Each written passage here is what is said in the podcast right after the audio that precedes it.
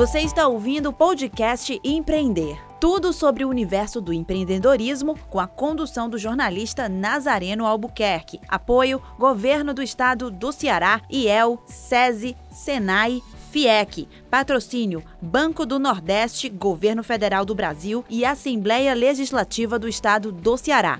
Correalização Sebrae. Realização Fundação Demócrito Rocha.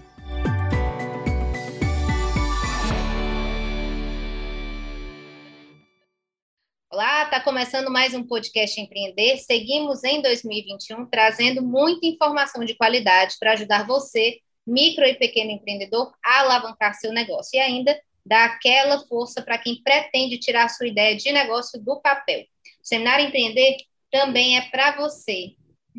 Ah, bom, acordar cedinho e ter aquele pãozinho quentinho com café faz parte da rotina de todas as manhãs da maioria dos brasileiros.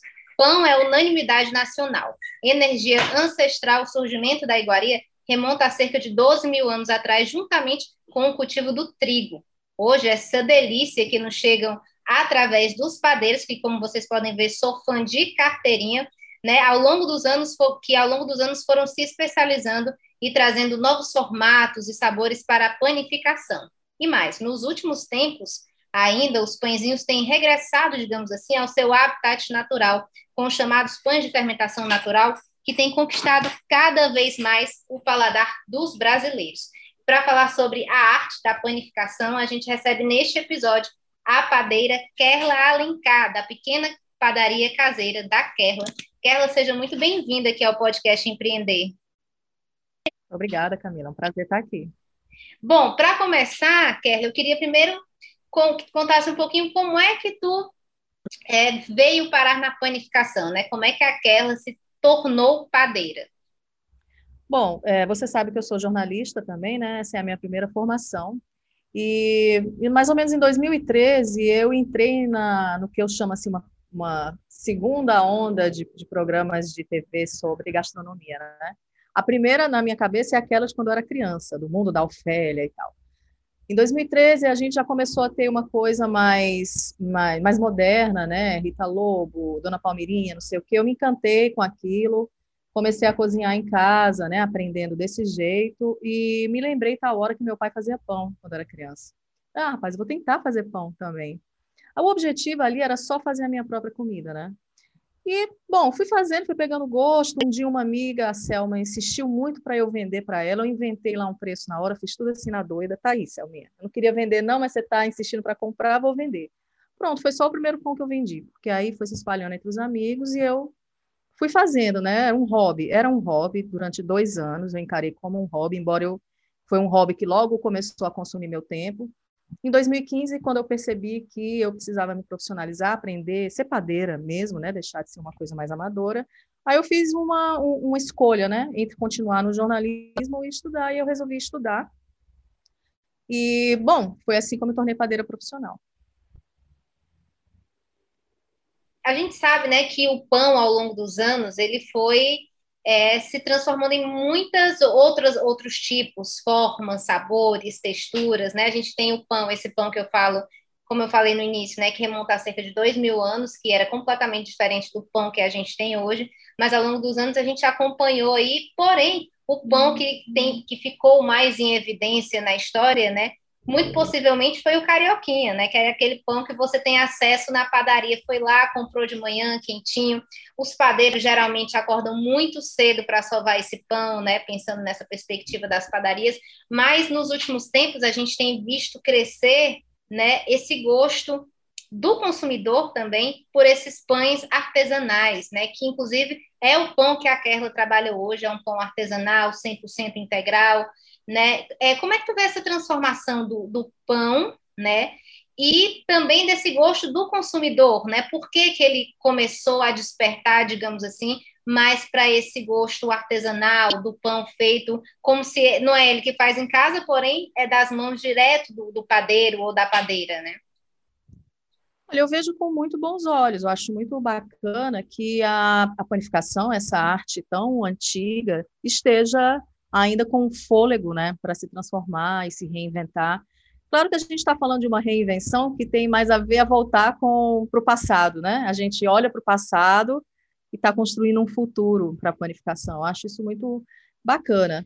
É, essa coisa da transformação do gosto, né? Eu, eu, não, eu não sei se eu diria ainda que o gosto se transformou, mas eu acho que o brasileiro e as brasileiras estão incorporando também a panificação artesanal no seu dia a dia, né? Porque eu não acredito que isso vai desbancar o carioquinha, que é um pão brasileiro, né? Não vai desbancar outros tipos de pães, mas a gente está incorporando pão artesanal por entender que é um pão feito com um processo mais lento, com mais cuidado com os ingredientes, e que vai ter um resultado final melhor. Como o pão é algo que está ali diariamente na nossa vida, na, pelo menos de boa parte da população brasileira, eu acho importante que a gente tenha com ele a mesma atenção que tem com outras comidas. Então, se o pão pode ser mais saudável, por que não? Né?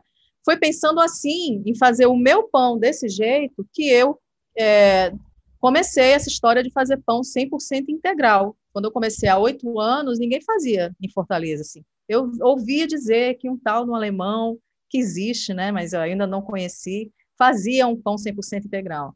Mas, é, assim, nessa, nessa perspectiva de estar, tá no, de, estar tá nas redes sociais, como eu já comecei, eu já, eu já me fiz assim dentro das redes sociais, né? Praticamente só tinha eu. E hoje, felizmente, eu acho que, que tem mais pessoas trabalhando, pelo menos, com um pouco mais de farinha integral. Então, para mim, o pão artesanal, ele é isso, é um pão feito com mais cuidado, com um tempo maior, de fermentação, que é o que dá diferença para o pão, né? Mas isso, para mim, não desbanca outros tipos de pães, sabe? Eu acho que as duas coisas convivem e eu adoro, de vez em quando, comer um pão carioquinha, adoro. Sabe, assim, daquele dia que eu, ah, agora eu vou enfiar o pé na jaca, eu vou comer um pão com farinha branca mesmo, carioquinha, que é ótimo, ali com um cafezinho, então... Coisas convivem juntas, né? Os pães, aliás, convivem juntos, tanto carioquinha como o pão integral. Mas o que, que te despertou, Kerla, para essa questão do integral, né? Do 100%? Vou sair aqui do carioquinho, assim, decidir fazer o próprio pão é uma coisa, né? Mas o que, que te despertou aí para esse outro lado? Como você falou há oito anos atrás, a gente não ouvia muito falar. O pão integral, aspas, que a gente podia ter, talvez, acesso, nem era tão fácil assim, era aquele de forma integral do supermercado, né? Então, o que, que te despertou para esse lado do, do, integral e do mais saudável? É, a vontade de, de ter eu mesma uma alimentação melhor foi, foi acho que o pontapé, né? Fazer um pão para mim, vou fazer um bom pão. E eu já percebia que a farinha branca não não me fazia tão bem assim. Eu acho que é uma presença muito forte no meu dia a dia que eu queria diminuir. E aí a, a, coisa de ser 100% integral é porque eu sempre pensei, poxa, como é que você fala que um alimento é integral se você está fazendo uma mistura? Aí eu, eu fui meio me apegando assim, fui meio preciosista, né? Se eu estou dizendo que meu pão é integral, ele tem que ser feito com 100% de farinha integral. Se tiver misturado, eu já não posso dizer. É, é, embora a legislação brasileira nesse sentido seja muito frouxa, né? Assim, você é, trabalha os percentuais de uma maneira muito livre. Mas para mim, a panificação, eu, aqui na minha casa, na minha padaria, só tem farinha integral, eu não uso farinha branca para nada. Então, foi pensando na minha própria saúde e que se eu tinha que ser verdadeira, né, para quem eu estava vendendo, com quem eu estava fazendo ali uma negociação comercial. Se eu faço para mim assim, eu vou fazer para as pessoas assim também. E como é que foi a receptividade do público, né, de tipo esse pão 100% integral? Porque a gente sabe que quem tem o paladar mais acostumado à farinha branca de cara meio que estranha, né? E pensando nessa perspectiva de alguns anos, hoje a gente sabe que um número maior de, de padarias, de cafés, já também fazem esse outro tipo de pão mais diferenciado, né? Ou integral, ou de fermentação natural, mas há oito anos atrás, como é que foi essa receptividade? Uh, foi boa. Assim, eu posso dizer que na média foi muito boa. Eu procurei fazer um pão que, que fosse gostoso. Também eu não queria que fosse aquele integral, que é um pão pesado, duro, não. Eu fiz questão de que fosse um pão saboroso. Então, eu fiquei muito tempo mexendo ali no que eu chamava de receita na época, né? Hoje a gente, a gente, a gente chama de fórmula, formulação do pão. Mas eu ainda falava, eu ainda mexia muito na minha receita até ajustar. Como eu não era padeira realmente, assim, eu não conhecia as técnicas, né? Eu fazia porque eu aprendi de um jeito o pão não crescia tanto, eu não tinha muito cuidado com a fermentação, até porque não entendia. Então, ficava um pão baixinho, mais pesado, mas era gostoso, pelo menos. Então, teve essa boa receptividade. E em 2015, que foi quando eu, eu entendi que eu precisava me profissionalizar, porque eu queria aprender as técnicas para poder fazer qualquer tipo de pão que me desse na telha. E aí, eu, aí meu pão mudou bastante, assim, em termos de textura e tamanho, sabe? Então, hoje, ele é um pão que, assim, eu escuto praticamente de quase 100% dos clientes. Eu gosto do seu pão porque ele é um pão integral que não é pesado, que ele tem uma textura macia e que eu gosto de comer, minha criança gosta de comer, sabe? Eu, eu tenho... Muitas mães chegam para mim com alegria incrível, ah, meu filho comeu o seu pão. Então, assim, é, hoje em dia, ela é uma recepção melhor ainda do que no começo, mas sempre foi boa. A, a padaria, a pequena padaria caseira da Kerla, né, nasceu já no Facebook, no sentido de que ela utilizar, desde o início, ela passou a utilizar as redes sociais. Geralmente teve o primeiro pão aí da Selma, né, que insistiu para comprar, mas quando ela entendeu que seria um negócio, ela partiu diretamente para as redes sociais. Como é que foi esse início? Por que, que tu já decidiu é, apostar nas redes sociais, pensando na perspectiva de, de que há cerca de oito anos atrás não era esse terreno tão fértil como é hoje, e onde a gente é, é, trabalha, na, principalmente os pequenos empreendedores, né, trabalham na perspectiva de que as redes sociais é essa extensão do seu negócio, né, o relacionamento com o cliente, é o local de vendas também, muita gente, inclusive, só funciona 100% online, mas nessa época que começou, né, como é que foi empreender já numa rede social que ainda não tinha tanto essa perspectiva de, de negócio? Camila, eu, eu acho que justamente porque o meu processo de me tornar padeira foi muito suave, digamos, né? Como eu te disse, eu encarei por muito tempo, por uns dois anos, como um hobby, e o jornalismo era a minha profissão. Hoje é o contrário, eu digo que o jornalismo é meu hobby e a planificação é a minha, minha profissão, né, de, de atuação. Eu fui para as redes sociais porque eu já estava lá, né? Eu já estava no Facebook, eu adoro, sempre gostei de redes sociais, não uso muitas, mas sempre estive bem presente. E até hoje o meu negócio tem essa característica, né? Eu converso com os meus clientes. Quem compra pão está falando comigo, sabe? Então, assim, eu gosto de atender, eu gosto que eu mesma tire as dúvidas, é, eu gosto de conhecer a pessoa. Então, isso é uma coisa que as redes sociais proporcionam. É diferente de estar num local aberto ali, onde está passando todo mundo. Ok, você conhece algumas pessoas também, mas eu sinto que é uma coisa mais superficial. Nas redes sociais, não, eu consigo dar atenção para quem está falando comigo, para quem está com dúvida sobre como é o pão, se vai gostar do pão, se atende a sua necessidade. Então, começou assim, porque eu já estava lá. Ah, e também é importante dizer, como eu não encarava como um negócio, eu encarava como um hobby, eu não fui pensar em abrir algo formal, né? Não fui pensar em formalizar nada. Eu simplesmente, Camila, fui ficando e eu acredito, assim, eu, eu, eu posso dizer, sem medo de estar sendo, de, de, de não ter modéstia nenhuma, mas assim, eu, eu meio que fui pioneira nisso, aqui em Fortaleza, assim, nesse marketing digital voltado para a planificação, eu posso dizer que eu fui, sabe? Porque eu comecei lá, como você mesma disse, não era um te o terreno fértil que é hoje. Eu comecei lá e fui ficando de, e das redes sociais não saí até hoje meu negócio ele é assim, é um negócio online. Muita coisa mudou desse tempo para cá em relação a isso, vendas na, é, é nas redes sociais, é, é, esse relacionamento, o que mudou ao longo desses anos e também queria que tu me falasse depois disso, quais são os desafios de empreender no teu segmento, né? De empreender como padeira. Sim, mudou bastante, porque a gente fazia de um jeito bem imaturo, assim, não, a palavra não é imatura, assim, amador mesmo. Era, era, é, é, eu estava ali conversando, fazendo o que eu já fazia. Hoje não.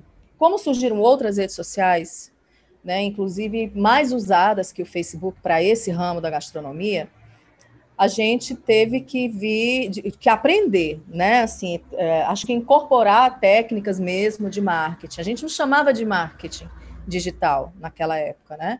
Hoje se chama de marketing digital. Então a gente tem que implementar técnicas. Eu tenho a felicidade de ser jornalista embora o jornalista não é publicitário, né? Cada um no seu lugar, mas aí a gente, né, entende um pouco de comunicação e aí essa faz a diferença para mim. Então, hoje é, a, a coisa é encarada com mais profissionalismo, como algo muito importante para o negócio, né? Assim, se eu não estou na rua, se eu só vendo na internet, eu tenho que me dedicar a estar na internet. Né? Para mim, é muito importante, até mais talvez do que estar com a mão na massa, é dar atenção para as minhas redes sociais, porque são, é, é, nelas que eu vendo. Então, acho que mudou essa postura, assim, está ficando uma coisa mais profissional. Eu não posso nem dizer para você se eu gosto mais como era antes ou como é, é hoje. Quer dizer, eu gosto mais como é hoje, mas eu também percebo que a gente está meio que esgotando alguns modelos, sabe? Está ficando talvez profissional demais e eu gosto de uma coisa mais orgânica. Então eu tento ficar nesse meio termo, sabe? Eu não coloco ninguém para fazer minhas redes sociais, sou eu mesma que faço. Então, bom, e sobre os desafios de empreender na área de panificação, né? Eu acho que um desafio que eu acredito que eu investi em ultrapassar, em superar, é a da do, do, conhecimento, né? É uma área em que muita gente começa de um jeito bem amador mesmo, porque é muito legal fazer pão em casa. Não é uma coisa difícil de fazer, se você vai fazer só para você. É muito divertido, dá um prazer enorme. Então, muita gente começa assim, foi assim que eu comecei. Agora, muita gente permanece nisso, né? Não vai em busca de se tornar padeiro mesmo, padeiro. O que, que eu chamo de padeiro mesmo? É você saber fazer qualquer pão, é inventar o seu pão, entender a técnica e não ficar dependendo de uma receita que você aprendeu, de olhar receitas de outras pessoas, né? Um padeiro, uma padeira, ela, ele tem autonomia para criar. É isso que, quando eu estou ensinando, eu gosto de explicar para as pessoas. Você precisa ter autonomia, entender as técnicas, entender o que é o ingrediente, a função de cada um, como é que você pode combinar aquilo de, de forma a obter um resultado final que tenha a ver com o que você realmente pensou, né? Então, esse é um desafio, é ir em busca de conhecimento, porque aí é muito fácil. Ah, eu tô, tô sendo bem sucedida com esse pão aqui que eu domino e sei fazer. Hum, é muito fácil você querer ficar naquilo. Mas eu acho que se você quer realmente é, levar a panificação como um, um negócio sério, o seu negócio, você precisa saber fazer qualquer pão. Isso, para mim, eu acho que é fundamental. Outro desafio é, como profissional, estar tá no mercado em que. É, eu vou falar assim, eu não quero dizer de um jeito, de, uma, de um modo pejorativo, não. Assim, é que qualquer pessoa pode fazer o que eu faço, né? É muito comum uma pessoa hoje dizer assim, ah, agora eu faço pão e vendo. Eu acho super legal isso, acho super legal. É, incentiva as pessoas a fazerem seu pão. Mas para quem está ali no, no negócio, que vive disso mesmo, né? Eu acho que é um certo desafio, mas eu convivo muito bem com isso. Porque eu acho que tem mercado para todo mundo, de verdade. Acho que tem espaço para todo mundo. Outro é, eu sou de humanas, né? então, é um desafio para mim é, é, trabalhar de um jeito, assim, com mais planejamento, de um, é, é como é que eu vou dizer assim? Incorporar as técnicas de administração mesmo de um negócio, sabe? Eu comecei de um Essa jeito Essa parte muito... mais exatas do negócio, né? A parte exatas, exatamente. Eu comecei, né, como eu disse, desse jeito caseiro, doméstico. Então, a tentação de continuar daquele jeito é enorme, mas a padaria se tornou o meu negócio. Então eu não posso tratar de um jeito amador. Não e aí você mais. sentiu essa necessidade de profissionalizar o negócio, né? De dizer, Totalmente. separar aquela que fazia primeiro porque queria mudar a sua alimentação daquela que passou a, a ver a, a, a panificação como um negócio e, consequentemente, vendendo aquele produto para outras pessoas. Isso também trouxe a necessidade de se especializar, principalmente para trazer outras receitas, como você falou, né? O padeiro, a padeira, é, é, a linha tênue entre você ser a pessoa que faz seu próprio pão e você ser a padeira é você saber, além da técnica, você, porque a partir da técnica, aliás, você consegue desenvolver diversas receitas, né? Não, eu, se eu for fazer um pão, eu vou seguir uma receita e eu só vou fazer aquele, porque outros vão ser difíceis, né? Às vezes você não tem aquele forno ah, vou fazer um carioquinha. Como é que tá aquela casca, né? Então, é tudo uma busca de profissionalizar também o negócio e tornar o seu produto ainda mais vendável, né, Kevin? Exato. Primeiro eu fui em busca do conhecimento técnico que a profissão me exige, né? Agora, de dois anos para cá, eu estou indo em busca do conhecimento administrativo, sabe? Para manter o meu negócio sustentável dentro do que é o modelo que eu penso para mim. A minha padaria é eu, eu, não é uma padaria comum, assim, não só porque é artesanal, mas o meu tipo de negócio não é o tradicional. Eu não estou na rua, né? Eu não tenho porta aberta, não estou recebendo as pessoas dentro da, do meu estabelecimento. E eu gostaria de permanecer assim. Então, eu, eu tenho, eu faço o meu horário, né? Então, eu consegui que os clientes se adaptassem ao meu horário, o horário que era bom para mim.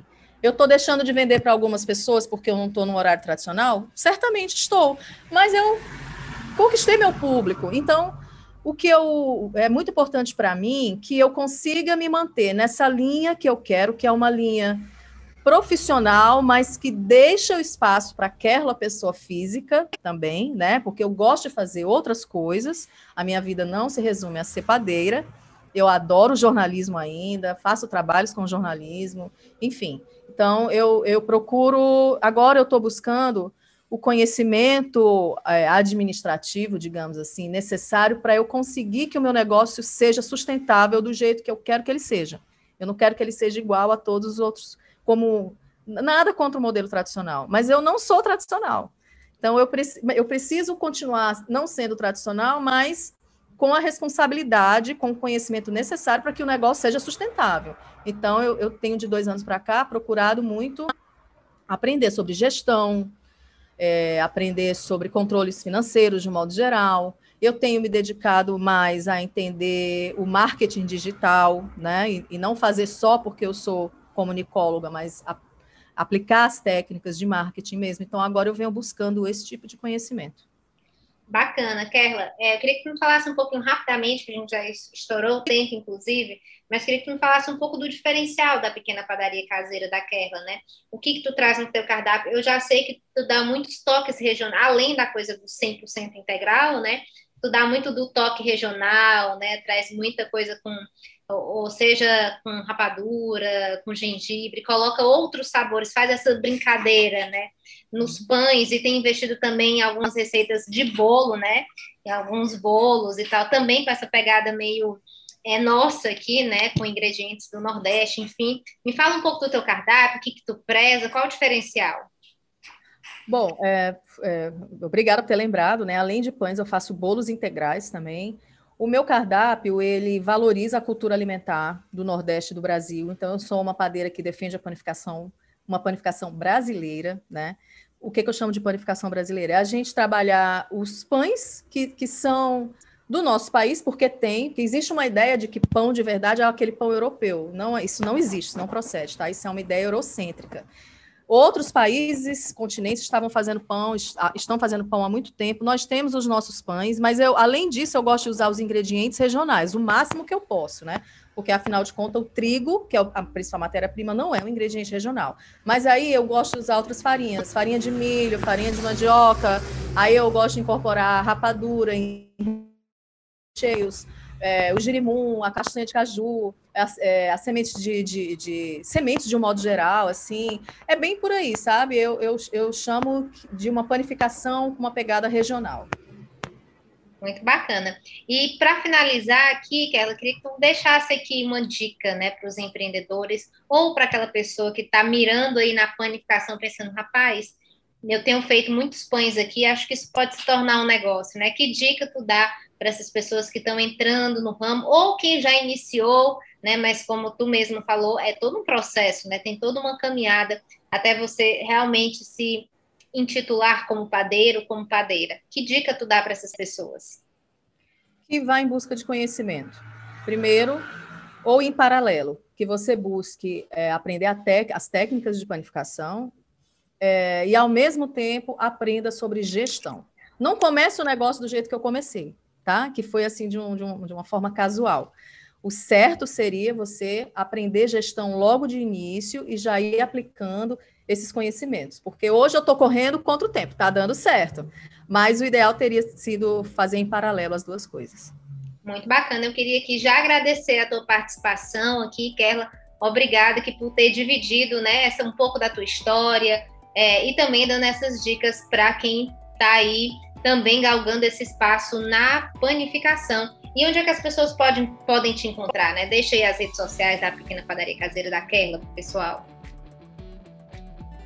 Bom, eu agradeço também, adorei conversar com você, Camila. As minhas redes sociais, a principal é o Instagram. Eu tô lá, você me encontra como Pequena Padaria Caseira, mas eu também estou no Facebook e tô no WhatsApp.